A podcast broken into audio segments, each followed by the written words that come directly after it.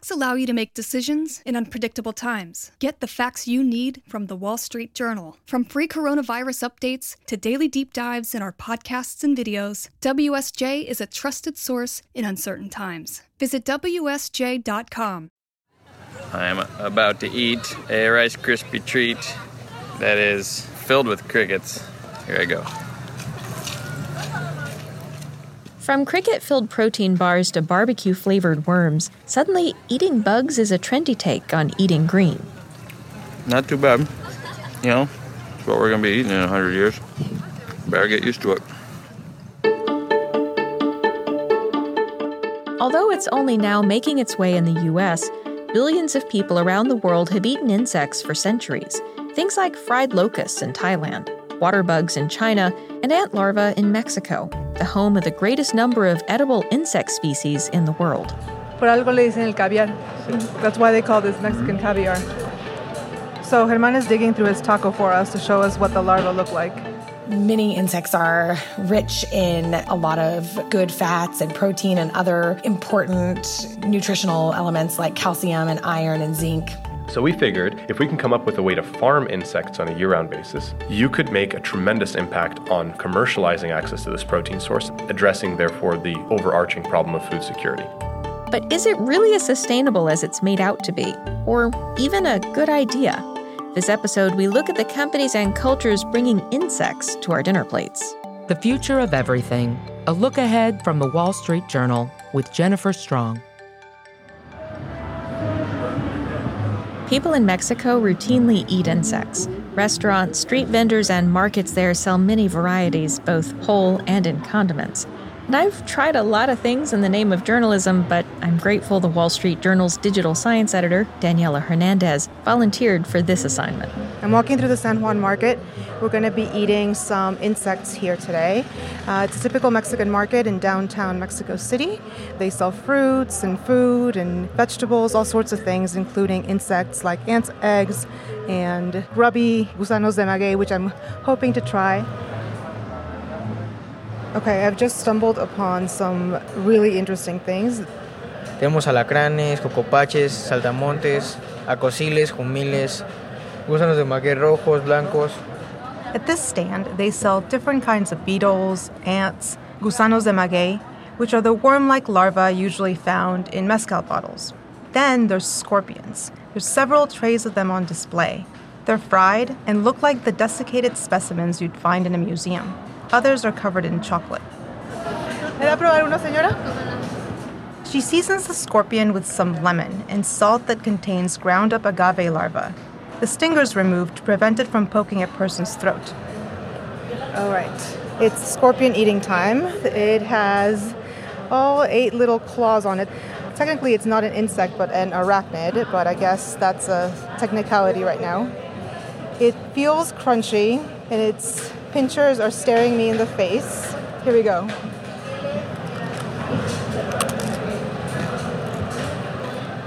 It's not as bad as I thought it was going to be. It's very crunchy. Hmm. My mouth feels very dry eating it. Luckily, they had a shot of mezcal to go with that. The pour had several red gusanos de maguey in it, and these usually feed on agave leaves. Bottoms up. At another stand, we see different varieties of scorpions and more ants. Germán Lopez Riquelme, a neuroscientist who studies ants' social behavior, joins in. He's written a book about edible insects. Yo me dedico a, a trabajar con insectos, trabajo con hormigas. I work with insects. I work with ants. I study the brain of ants. And when I went to collect them, I found out people collected them to eat them. And so I started tasting them and to learn that they're eaten more than we realize. Here in cities, we see it as a curiosity, but the truth is that it's not. It's very well integrated to the gastronomy of many societies, especially in Mexico and Latin America, but you can also find them in other countries. So this isn't new, it's historic. Many people have eaten insects for a long time. According to the United Nations, insects are part of the diets of some 2 billion people worldwide, and they're also a major source of protein, vitamins, and fatty acids. Riquelme points out some chicatana ants, a type of leafcutter ant that's becoming more and more popular. Esta es la hormiga chicatana. Estas acaban de volar en. These have just flown in June. They fly by the millions during their reproductive season, and they're prepared grilled. Normally, what people eat is the abdomen, the tail, because it has a lot of fat. The ovary is really developed and it's producing many eggs. Around the ovary, there is a lot of fatty tissue, and it's really tasty. It's really good. I tend to eat the thorax, which has muscle, so it has more protein content, and it has two different types of flavors muscle and fat. People tend to eat just the abdomen, which is the fatty part, and they make salsas, even pates, because it's so fatty. We move on to a stand selling tacos filled with agave larvae, cockroaches, ants, and centipedes. I ask Riquelme what he thinks I should order. We decide to start with the agave worms. ¿Tienes gusano de maguey blanco? ¿Me dejas ver un gusano? Riquelme asks the cook to show us a white agave larva. It's large, beige, and super fat. I remember my mom cooking these when I was a kid. Because of their increased popularity, food fraud is becoming more of an issue. That's when vendors substitute other cheaper beetle larvae and pass them off as gusanos. The cook throws them on a hot skillet. A few minutes later, aromas start wafting through the air. It smells super fatty and bacony. They look like they're soft still, so they're not quite ready yet. Oh, one just squirted. A little fat came out of it.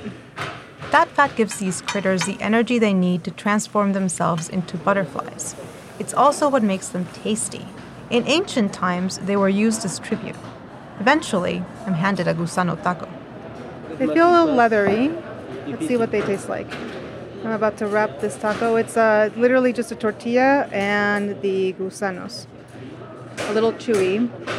And there's a hint of citrus, like something acidic in them. I'm not sure what that is. And while it smelled like bacon, it doesn't really taste at all like bacon. The Wall Street Journal's Daniela Hernandez in Mexico City. Here in the States, companies are looking for ways to grow insects indoors instead of catching them in the wild, as is typically the case in countries like Mexico.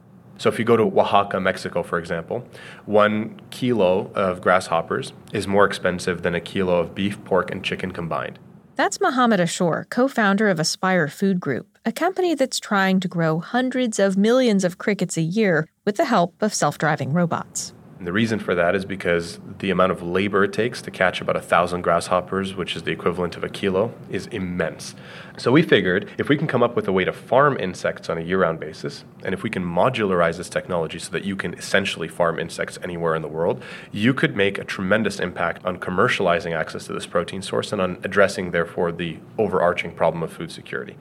We're in his urban farm in Austin, Texas, which from the outside looks more like an office park than a farm.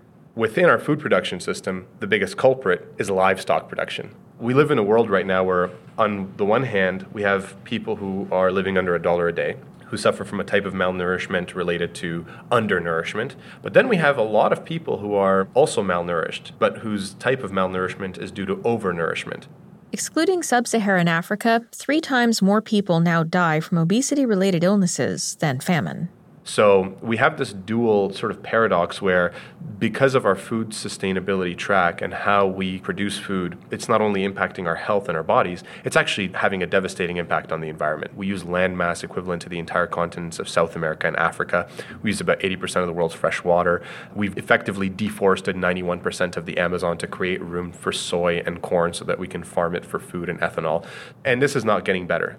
But he's quick to add the goal isn't just an edible product, he wants people to enjoy it. Because fundamentally, this is food. And it doesn't matter how great all of the attributes of sustainability are if it doesn't make people feel good about themselves when they eat it. And with food, it's extremely emotional. Especially when it comes to something that's been so taboo for so long because unlike other sources of livestock, insects in particular are a trigger in many people's lives psychologically, and for very good reason. Of the, let's call it, over a million species of identified insects in the world, less than 2,000 are actually considered edible. That means approximately 99% of insects are not good for you. So it's very rational not to want or like insects. Crickets are typically the first insect a person tries. They're what you'd call a gateway bug. We're fully vertically integrated, meaning we do everything from end to end within our supply chain. So we farm the crickets. We then process the crickets into a powder or into some kind of an ingredient. Today we focus predominantly on a protein powder. And then finally, that powder is incorporated into consumer packaged goods that are, are then purchased and enjoyed. We head inside to get a closer look at the farm. To be honest, I've eaten my share of cricket protein bars and I have cricket flour in my kitchen. But as anyone who eats animal products knows, seeing something in a brightly colored wrapper is a very different experience than watching it walk around. The first stop is to grab a lab coat and goggles, then wash our shoes. Yep, there are crickets in the footbath with me. and one running by. There will be a few crickets. So. Yeah, I figure. How many you say there are in here? Um, we probably have about 30 million. I can see how one or two would run yeah. this way or that. so we'll just kind of walk you over here. It's obviously quite loud in here because on aggregate we probably have about 3 million crickets in this room right now. There are 10 of these rooms filled with crickets at different stages of life. The climate is pleasant if you're a bug. It's ranging from 88 to 90 degrees. Fahrenheit with about 50 to 60% humidity. The reason why it's, it's hot and humid is because those are the optimal conditions under which insects thrive.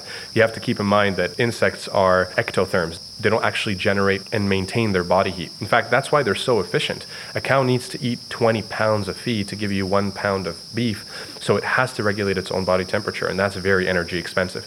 Crickets just accept the ambient temperature of their surroundings, and that becomes their body temperature. Vertical farming makes efficient use of space by building up rather than out. Reporting has taken me into a lot of these farms, but for things like lettuce and basil, which stay put and don't climb around. But these crickets live under tight surveillance in each of these racks, we actually have data sensor systems. So what we do is we're capturing data on things like humidity. We're capturing sound to actually be able to record the intensity of the chirping to be able to use that as a metric for determining appropriate harvest stages.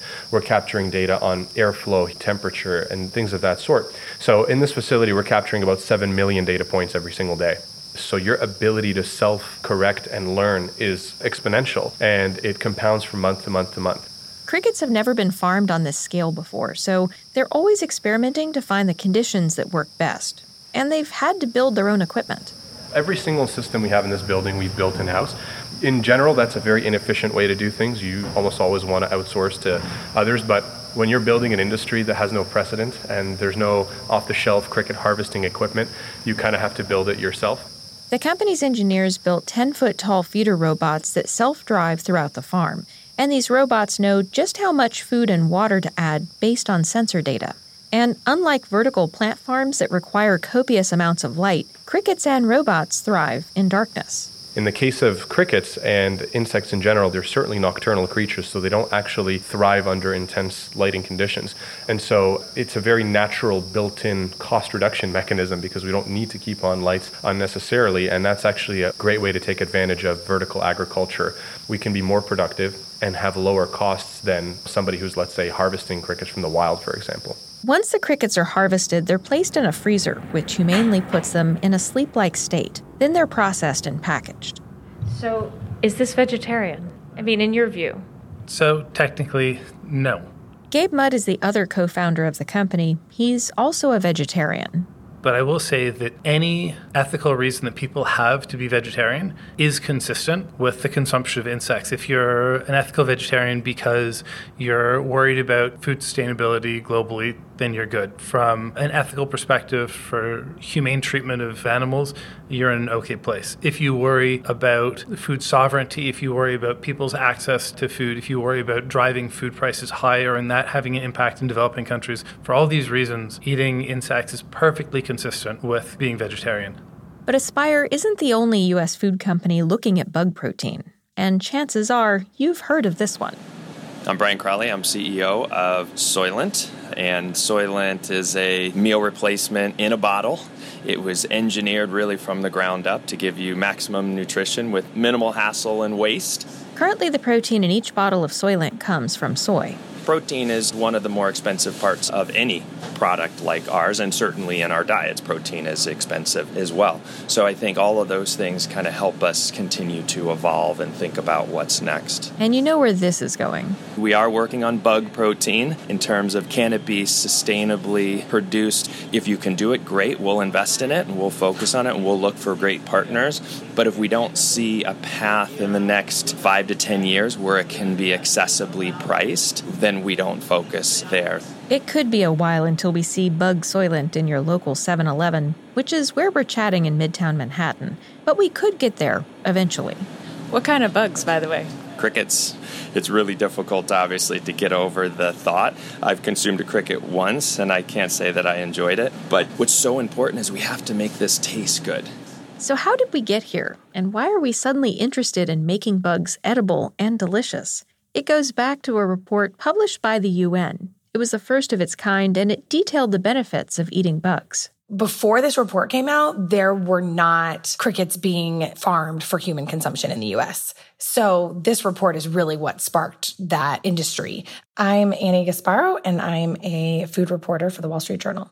The overall findings were that insects are a great source of sustainable protein. And the basis for that is that many insects are rich in a lot of good fats and protein and other important nutritional elements like calcium and iron and zinc. We've heard again and again that eating bugs is more sustainable for the environment, but how true are these claims? There are conflicting studies that challenge those quoted in the UN report regarding some of the sustainability factors. Crickets and insects in general have lower greenhouse gas emissions. You also have the water side of it. The part that has been challenged is this feed to protein conversion. So how much they have to eat as crickets to generate the same amount of protein as cow or chicken.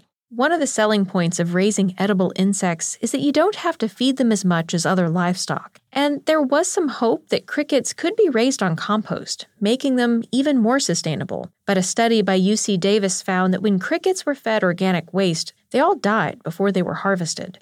To be clear, just about anything biodegradable can be considered organic waste, including sewage when they were fed a combination of food waste that was processed rather than just straight organic waste, then their conversion rates were pretty much no different than chickens. We're still trying to figure out what is the best diet for a cricket.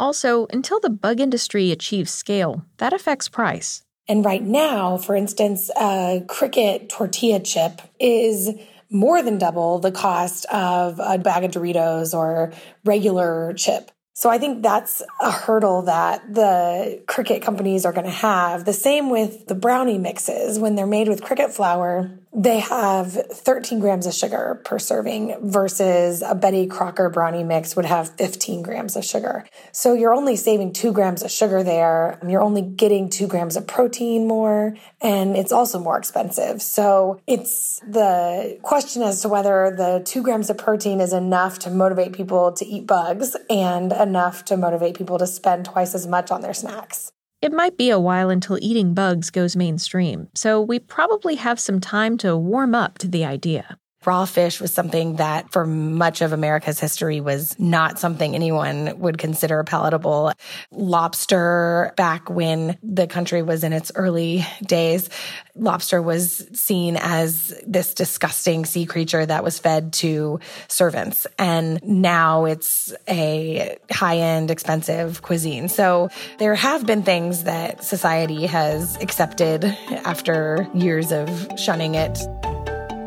The Future of Everything is a production of the Wall Street Journal. This episode was produced by Laura Sim, Brian Gutierrez, Anthony Green, and Daniela Hernandez, with help from Annie Gasparro and Gabe Johnson. Our technical director is Jacob Gorski.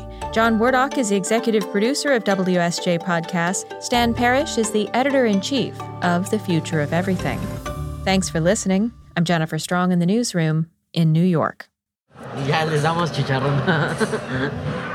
So he just said that he had a tarantula up on the counter. I asked him if it was what he thought about the fact that it was sort of his pet, and then he ate it, and he was like, "Yeah, it's totally cool, no problem."